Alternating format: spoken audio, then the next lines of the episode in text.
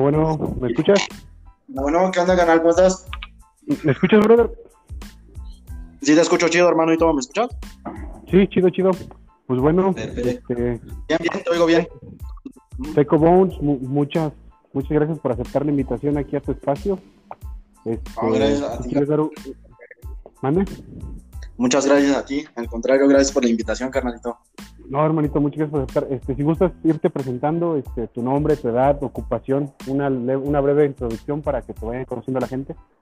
Ah, ok, claro que sí. Este, bueno, pues antes que nada, gracias este, pues a los que vayan a escuchar esto.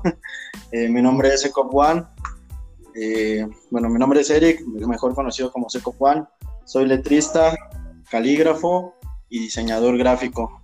Eh, estudié en la UNAM, en la FESA Catlán, estudié diseño gráfico. A partir de, este, de ahí fue que me empezó a gustar las letras y pues de ahí no paramos. Ahí seguimos, seis, Muy bien. dos, siete años dándole a las letras profesionalmente. Actualmente soy tatuador también. Wow, es una increíble carrera, mi hermano. Cuéntanos tus inicios. ¿Cuándo fue que te empezó a, a nacer este interés por lo que es este, el, el- la el- pues ahora sí que la caligrafía como tal? Sí, pues este, mis inicios en el, en el graffiti. Yo empecé haciendo graffiti legal, pero lo hice muy poco tiempo. Luego, luego lo dejé como a la. Yo creo que nada más di como un año. Tampoco me metí tan de lleno al graffiti. Eh, y ya después, bueno, de ahí fue cuando empecé a, me empezaron a gustar las, las letras. Tenía yo creo unos 14, 15 años. Y pues dejé el graffiti legal, pero seguía haciendo, haciendo letras, ¿no? De todo tipo. Eh, no conocía muy bien como la, la base de las letras, más bien no conocía nada. y este, ahí le, le daba nada más como, como lo que yo pudiera entender de, de- de mi estilo, ¿no? Y ya después fue hasta en la universidad cuando creo que en cuarto semestre este, tuve una clase de caligrafía, de escritura y caligrafía. Y pues ya ahí fue cuando, cuando empecé a practicar un poco la caligrafía. Las clases ahí eran muy, algo muy, muy básico, ¿no? Como que no, no profundizábamos mucho en los estilos, en, en la caligrafía, o sea, solamente veíamos, veíamos más que nada tipografía, pero a partir de ahí me empecé a, a conocer un poco de, de lo que venía haciendo la letra de una manera más, más académica, más estructurada y todo eso. Eh, ahí conocí algunos estilos como la gótica y nada más, pero ya después de eso, eh, de manera autodidacta, pues me fui buscando algunos, algunos libros de caligrafía, principalmente este, de caligrafía clásica, para entender. Pero bueno, eh, antes de eso, yo empecé haciendo caligrafía abstracta, que prácticamente pues no tenía yo que saber nada para hacer caligrafía abstracta. Eh, sencillamente era un estilo que estaba construyendo, vamos. Pero de ahí empecé a querer saber un poco más de qué, de qué se trataba la letra, la, la estructura clásica, todo eso, porque en, en algunos cursos, yo organicé, organizaba cursos, todavía orga- organizo algunos, de escritura, de caligrafía, eh, a través de, de Prolínea. Bueno, ahorita no tenemos, no estamos dando los cursos, pero eh, estuvimos dando unos cursos en Prolínea y yo invitaba a otros. Eso estoy hablando más o menos hace unos dos, tres años. Empecé a invitar a algunos artistas a que dieran clases porque yo realmente lo que sabía de la, de la letra era hacer era como lo que yo, a mí me gustaba, ¿ves? Y llegó un momento en el que yo dije, bueno, y yo, yo no, realmente no, no conozco mucho de las letras de- desde el punto de vista estricto, ¿no? De la- cómo nació, su historia, todo eso, ¿me entiendes? Y, Sí, las bases epistemológicas. Ah, entonces, pues yo empecé a hacer esos cursos con la intención de invitar a artistas que, que supieran más que yo, ¿ves? Y, y sí, pues daban, daban sus cursos y pues aprovechando que, que podía ya ya sea traerlos de algún lugar del estado o, o de aquí, de, de la misma ciudad, pues les fui aprendiendo a varios de esos artistas. Daban su curso, eh, traíamos, traíamos a más gente y pues yo también tenía la oportunidad de, de, aprender mucho de ellos y actualmente pues yo sigo, sigo aprendiendo mucho de muchos artistas, ¿verdad? Pero así fue como empecé a conocer un poquito más de, de la letra. Eh, pues, también en todo ese proceso conocí a, a mi amigo este Salvador, que es el que sabe mucho de, escritura clásica, todo esto.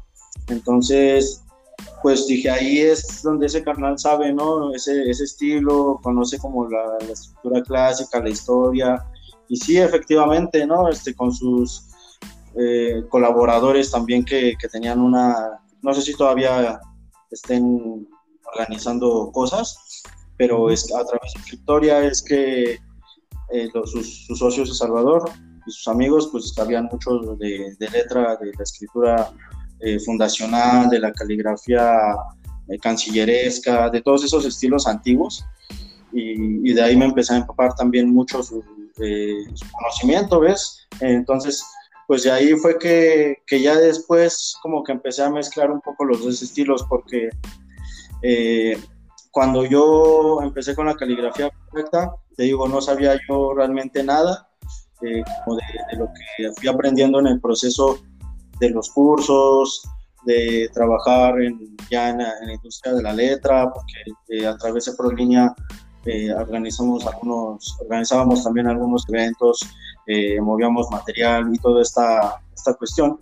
Entonces fui aprendiendo mucho en ese proceso y ya después eh, hice una mezcla de lo que antes de, empezar a hacer escritura clásica, todo, conocer toda la historia, pues yo solamente hacía lo que, lo que me, me, saliera a mí, ¿no? Que era la caligrafía abstracta o lo que hoy se conoce también mucho como caligrafiti. El caligrafiti es el que sería más bien la técnica del estilo de la caligrafía abstracta. Eh, uh -huh. La técnica de hacerlo en el muro.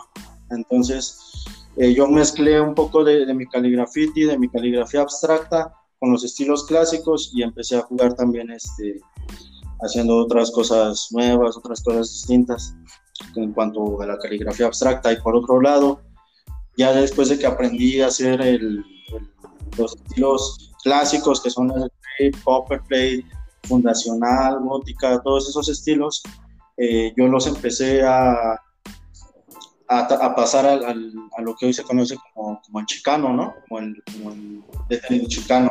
Entonces, Ajá esa fue como mi evolución en cuanto a aprendizaje.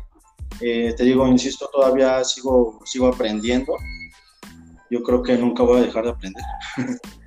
y, este, y, pues es lo que, pero es así como lo he llevado la letra, es como, como me ha acompañado la letra, ¿ves?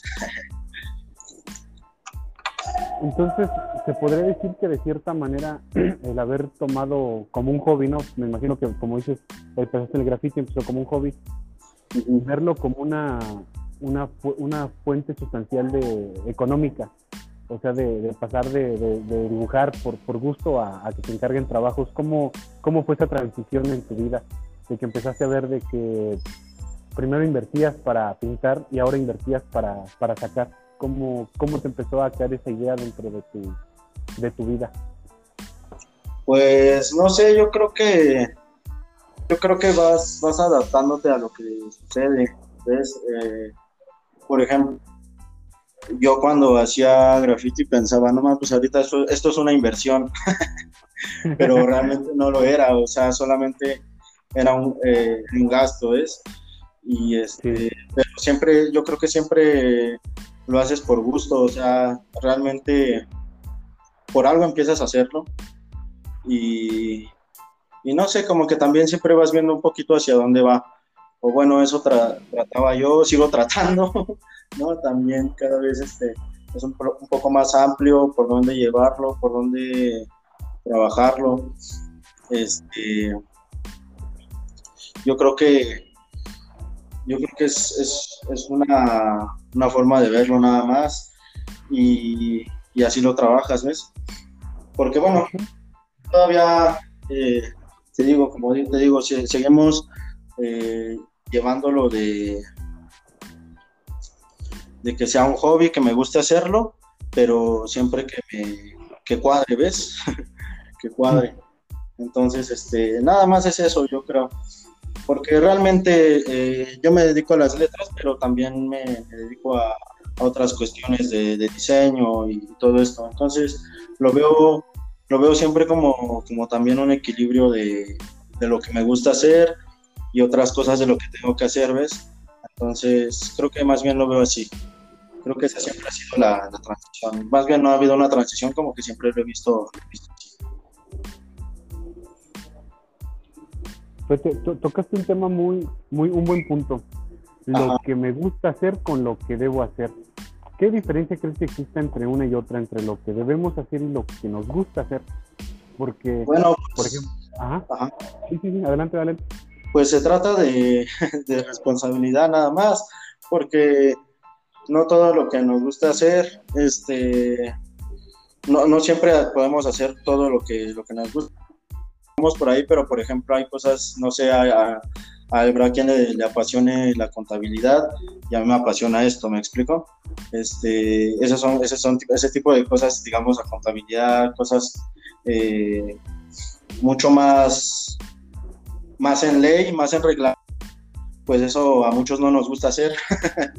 Entonces, de momento a veces hay que hacerlo uno también y todo eso, pero eh, a eso me refiero. ¿Ves? Siempre hacer lo que, lo que se tenga que hacer, todo lo que sea necesario para seguir progresando en, lo que sobre el objetivo de que va, sobre el compromiso del que vas, ¿ves? Entonces, eh, pues yo creo que así sería respuesta. Esto me lleva a otra pregunta. Durante el proceso de, aprendizaje que me estabas comenzando de que eres autodidacta, ¿tú llegaste a ver como que alguna diferencia entre ser autodidacta y con el contenido que ofrecen las instancias públicas o privadas? Eh, sí, sí, sí. Bueno, en la carrera que yo estudié, sí, y que yo sepa, no la dan en, en otras carreras. Entonces, desde la carrera que yo lo tomé, sí, porque yo tomé diseño gráfico, mi carrera fue diseño gráfico, pero eh, yo creo que la escritura no necesariamente es diseño gráfico. La escritura es una cosa y el diseño gráfico es otra cosa. Sí, entonces, ajá, entonces yo no podría decir precisamente que fue mala la, el, conocimiento que yo recibí en la Universidad de, de las Letras. Yo creo que fue bueno, pero iba por otra vía eh, y acaba como ver cómo ver la tipografía hacia el diseño, hacia el diseño, hacia el diseño, hacia el diseño y, la caligrafía no siempre va hacia el diseño. Eh, incluso hay un debate pues interesante de que si la, la, escritura, la caligrafía es arte o no lo es, ¿no? Entonces, este, pues sí, eso, eso sería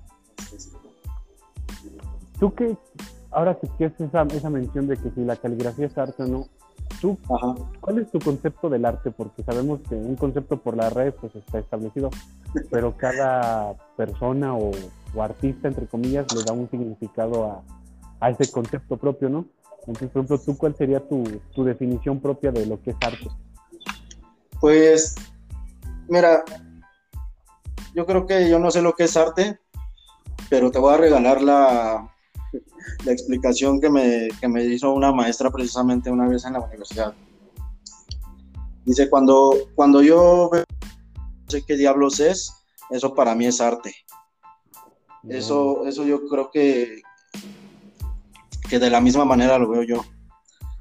Eh, realmente el arte es muy subjetivo, es, es algo que, para mí lo, que es demasiado subjetivo al, grado del arte no lo podemos catalogar, ¿ves? O sea, el humano se la pasa catalogando todo tipo de síntomas, todo tipo de cosas, lo cual está bien, creo que está bien porque nos funciona como herramienta, pero realmente el arte ya entra en una categoría en la que no lo puedes eh, objetualizar de una sola manera. Entonces es muy... No lo puedes fragmentar ni centralizar, ¿no? Como decir, el arte es esto Ajá, sí, exacto, es, es, es, muy, es muy amplio, el arte es muy amplio, entonces así, así me identifico con esa frase. yo, yo, la, yo la tomaría más como es cualquier, cualquier este, herramienta, medio o, cosa que, que dé una expresión, ¿no? un, un mensaje, algo que, que te deje plasmado, porque por ejemplo, ya que estás tomando el tema de que eres tatuador, me imagino que en ocasiones haces diseños complejos o diseños simples, pero que la persona, o sea, tú dices, no, pues es un trabajo normal, pero la persona le da un simbolismo, no una expresión este, artística un simbolismo de lo que significa. Porque sí, el este, vamos al concepto de lo que es este, el tatuaje. El tatuaje para mí en, especial, o sea, principalmente para mí, eh, tiene que expresar algo, tiene que llevar alguna identificación de tu vida, o sea, pues algo que, que, te identifique como tal o que tenga un simbolismo. Entonces, cuando habla, una cosa es el, tatuaje común, que son rostros o, ¿cómo se llaman las, las típicas frases o el nombre, el apellido en, en lettering, que es lo más común pero por ejemplo, cuando ya es un trabajo ya más, este, más elaborado, que ya lleva más combinaciones, no sé qué te gusta, um, caligrafía con algún, alguna, algún animal geométrico, etcétera, cualquier este, cosa que vaya más allá de lo común, ya es porque tiene como algún simbolismo dentro, ¿no? Entonces, mm, ¿tú cómo has visto ese aspecto en, la cuestión de tus, de tus clientes? De que la explicación que te van dando, porque imagino que te han dado explicación de no, es que este tatuaje simboliza esto, lo otro, etcétera. Sí, claro, lo que pasa es que el, el tatuaje es diseño. El tatuaje hay que entregarle a un cliente eh, una idea gráfica que él ya trae. ¿Ves? Trata, trato yo de entenderlos, me dan las especificaciones y, yo lo trabajo conforme a lo que estoy entendiendo de lo que me dicen. Si a ellos les gusta, eh, eso es un diseño trabajado completamente como tal, como diseño. Y el arte ya está en hacerlo, en hacerlo lo más perfecto posible. bueno, así lo veo para mí en ese, en esa combinación, ¿no? En esa, en ese balance. Sí, pues hay que, hay que verlo también como la parte del diseño, porque el diseño se, se, se, especializa en eso, ¿no? En resolver una, una idea de manera gráfica que me, que me traen a mí. Y sí, este en, darle pues este, hacer gráfico un pensamiento, ¿no? Un, casi casi como un sentimiento, un pensamiento, el pensar de, o el sentir de una persona. Sí, sí, sí, exacto. Sí así es como, así es como lo, veo. Ok. yo he estado este, metiéndome a, ver este, este de... Ahora vamos a tocar un tema sencillo. Eh, el tema de los tatuajes más comunes que son los nombres, el infinito, cosas este, de esta índole. ¿Cuál es lo más normal, entre comillas, que es tatuado? O sea, como que te has sentado unos 10 o 15 a la semana así en tu, en tu trabajo? ¿Cuántos me he aventado? ¿O cómo me dijiste al final? O sea, como el diseño, ¿no? Que, es más recurrente a la gente, como... Ah, ¿cuál es el más pedido, verdad? Ajá, sí, el más pedido.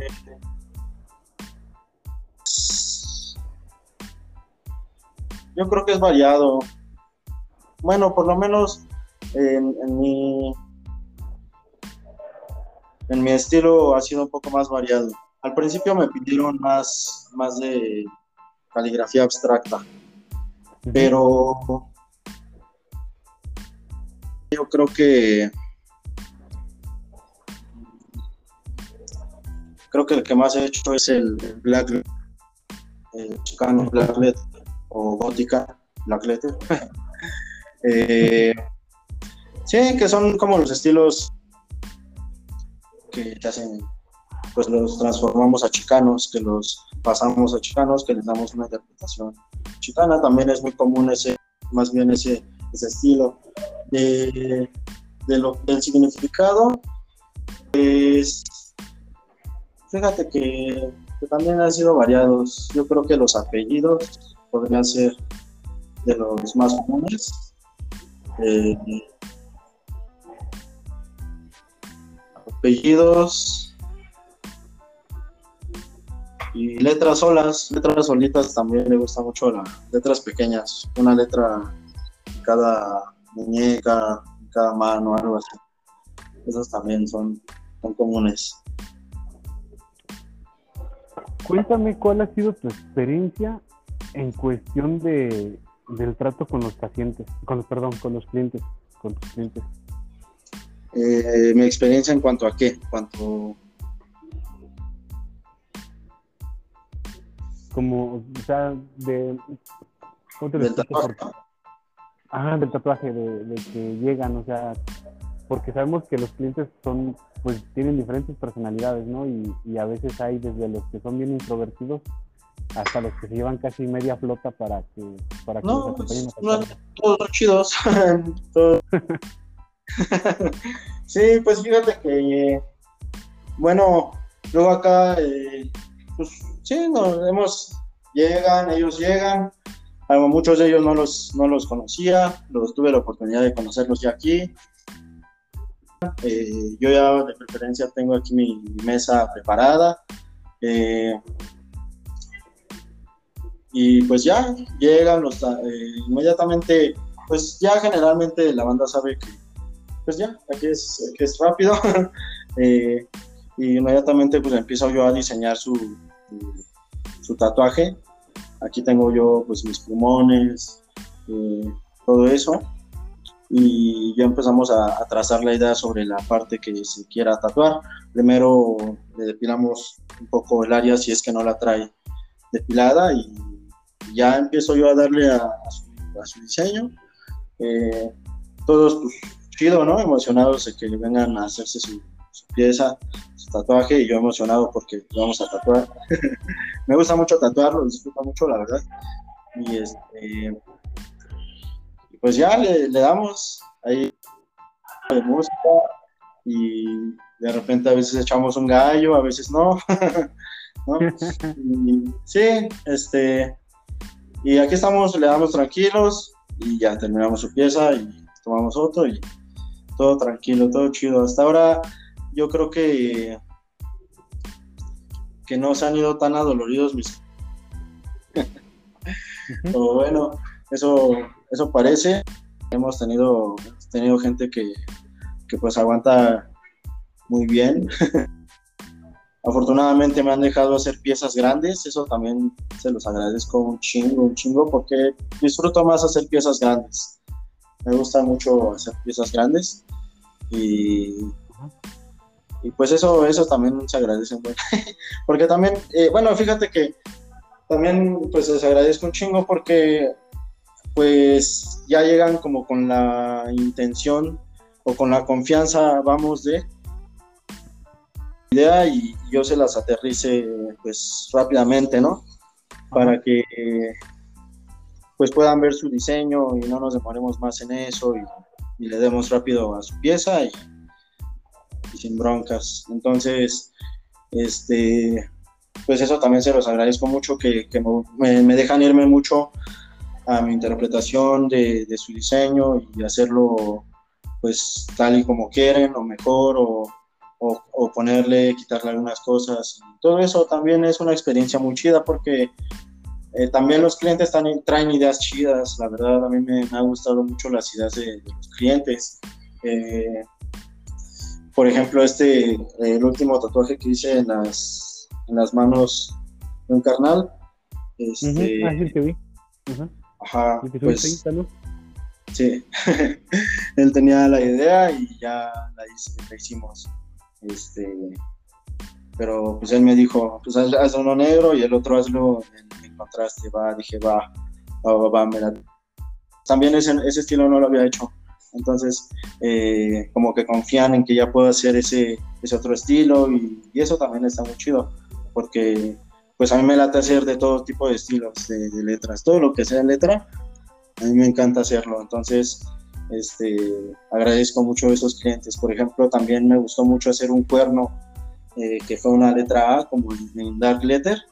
Ese también lo de mucho porque eh, el vato tenía una idea, ¿no? Y y como que, bueno, él traía una idea de, un estilo que era el,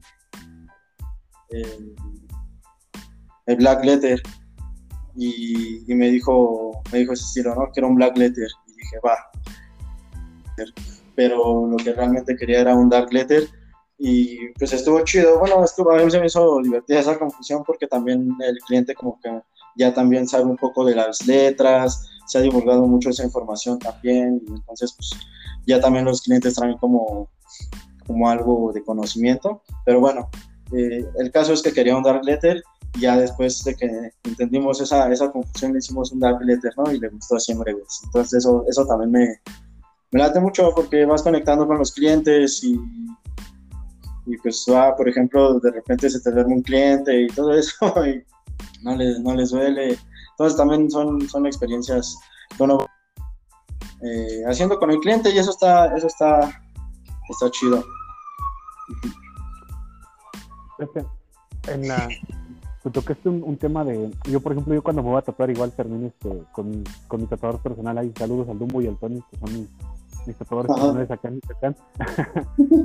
este, Promo, promo, güey.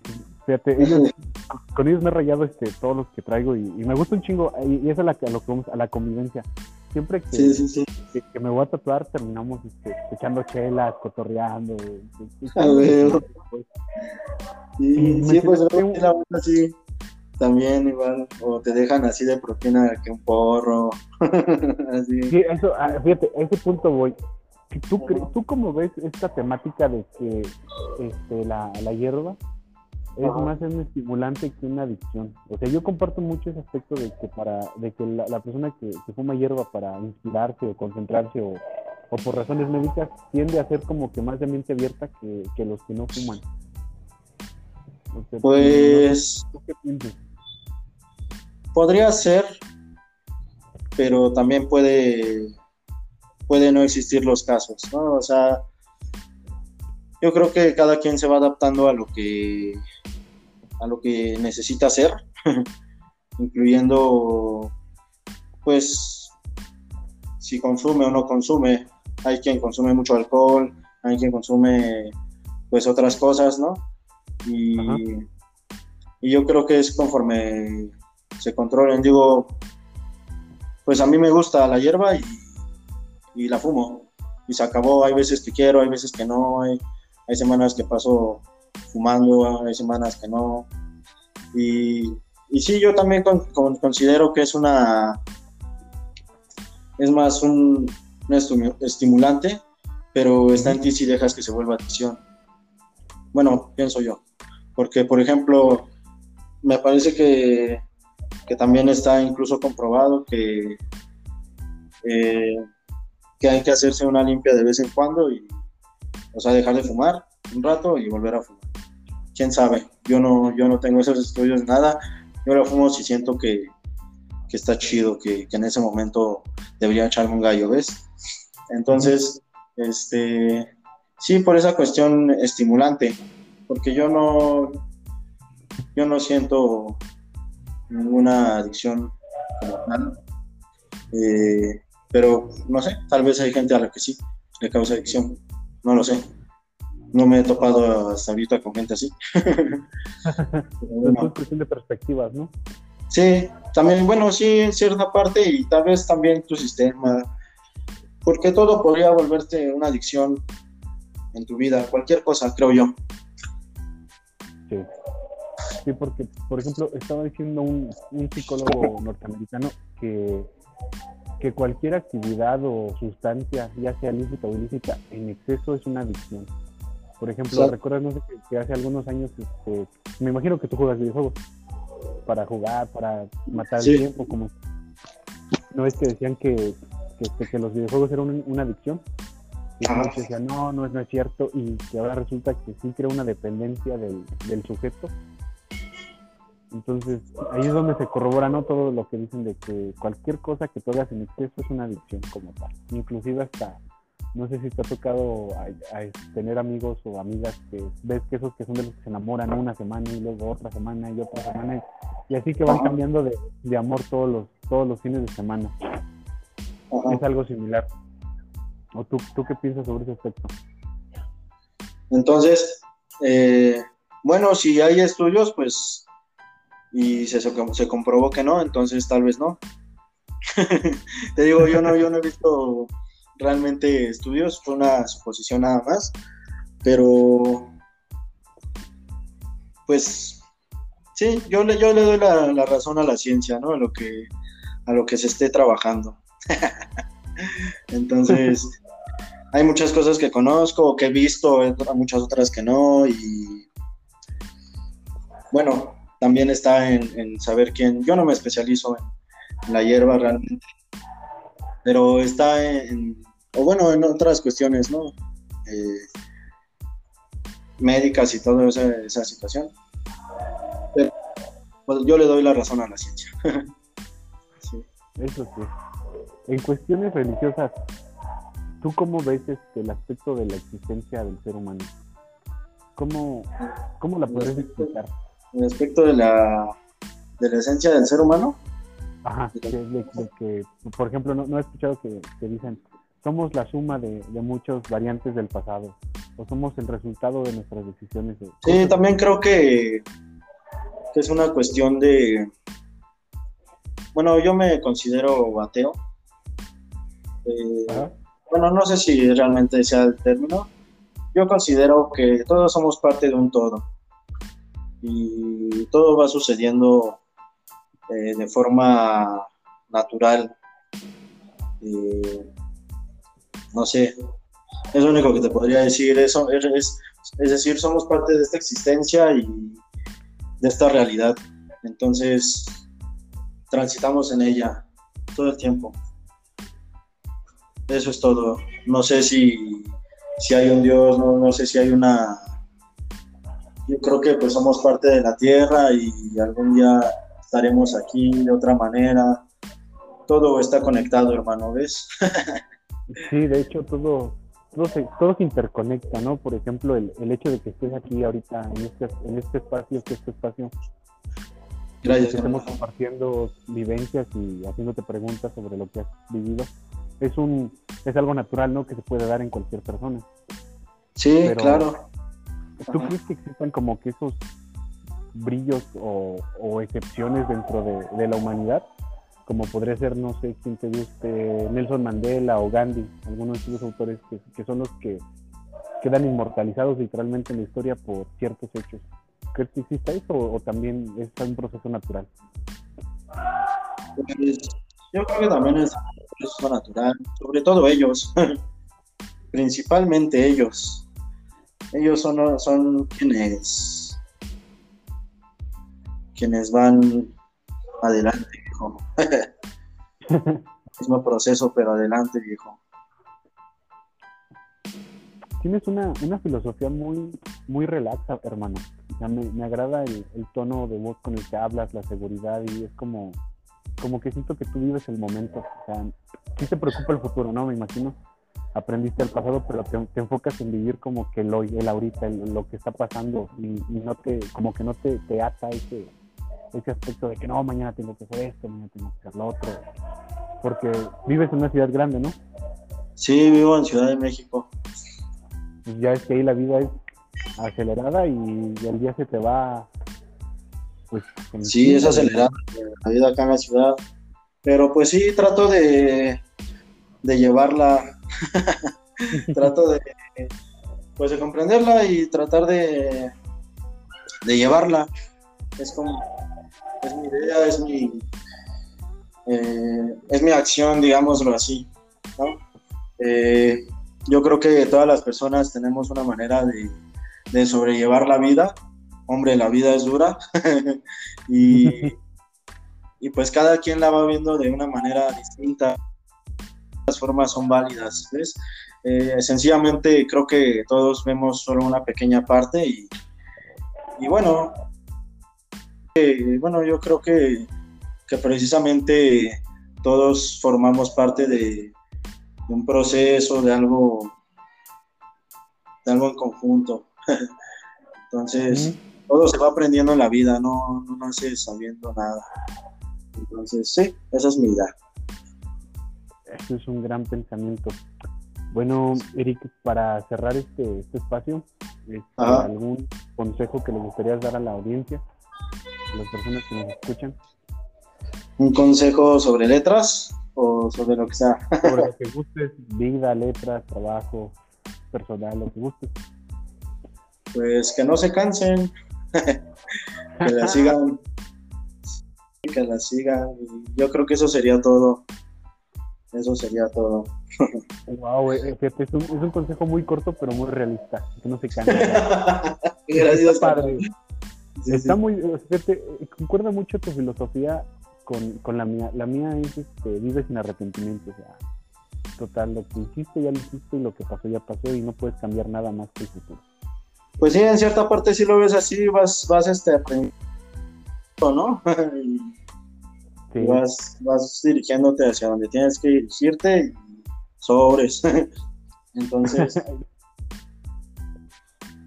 así es, hermano. Pues hermano, un gusto. Este, si gustas dejar tus redes sociales, Facebook, Instagram, si tienes canal de YouTube y algún contacto con el que la gente te pueda, este, ahora sí que contactar. Lo recomiendo mucho, sus trabajos que están muy buenos, sinceramente están muy, muy perros. Ahí es, si gustas decir tus redes sociales, brother, y yo las apunto. Va, sí, carnal. Eh, pues todo es arroba secobone, secobone, one arroba, eh, arroba one así pero junto en minúsculas. Y este, en Facebook, en YouTube, en Instagram, en todas tengo ese mismo. Creo que en YouTube tengo One Calligraphy. Y, pero pues me encuentras como Secobone. Así ¿En qué ciudad, ¿en qué ciudad estar este? La banda eh, que tenga dudas puede pues, mandar un mensaje, siempre preguntarle lo que sea a mí, si me late hablar de letras, voy a hacer letras, todo la banda puede preguntar lo que sea. Ajá.